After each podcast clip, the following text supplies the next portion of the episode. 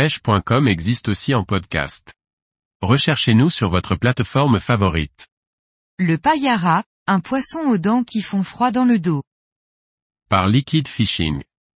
Le payara est un poisson apprécié des pêcheurs à la mouche et au leurre pour sa combativité, sa recherche intéressante et son allure terrifiante, qui lui vaut le surnom de poisson vampire.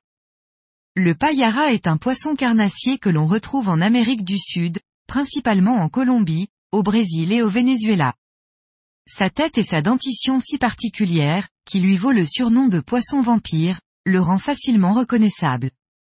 Il fait partie de la famille des Cynodontinaes, qui regroupe plusieurs espèces très similaires.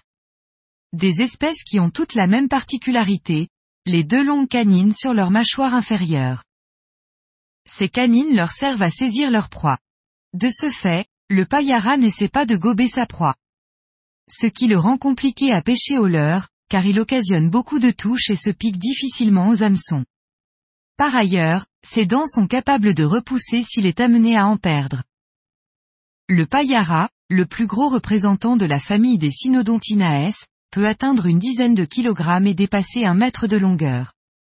Il possède un corps gris, composé de petites écailles, une large queue noire à son extrémité, et de grands yeux, qui lui permettent de chasser dans l'obscurité. C'est un poisson qui apprécie les zones soumises au courant, où il chasse et trouve de l'oxygène. On le retrouve donc dans les courants et les zones moins profondes, dépourvues de végétation. Il apprécie les fonds propres, constitués de roches ou de sable. Le matin et le soir sont les meilleurs moments pour trouver des payaras en chasse. Une météo couverte ou la pluie peuvent être des conditions intéressantes pour activer les poissons. La queue offre une première bonne prise pour saisir le poisson. Concernant la seconde main, elle peut être placée sous la tête, mais il est possible de les prendre à la manière d'un brochet, en glissant une main sous l'opercule.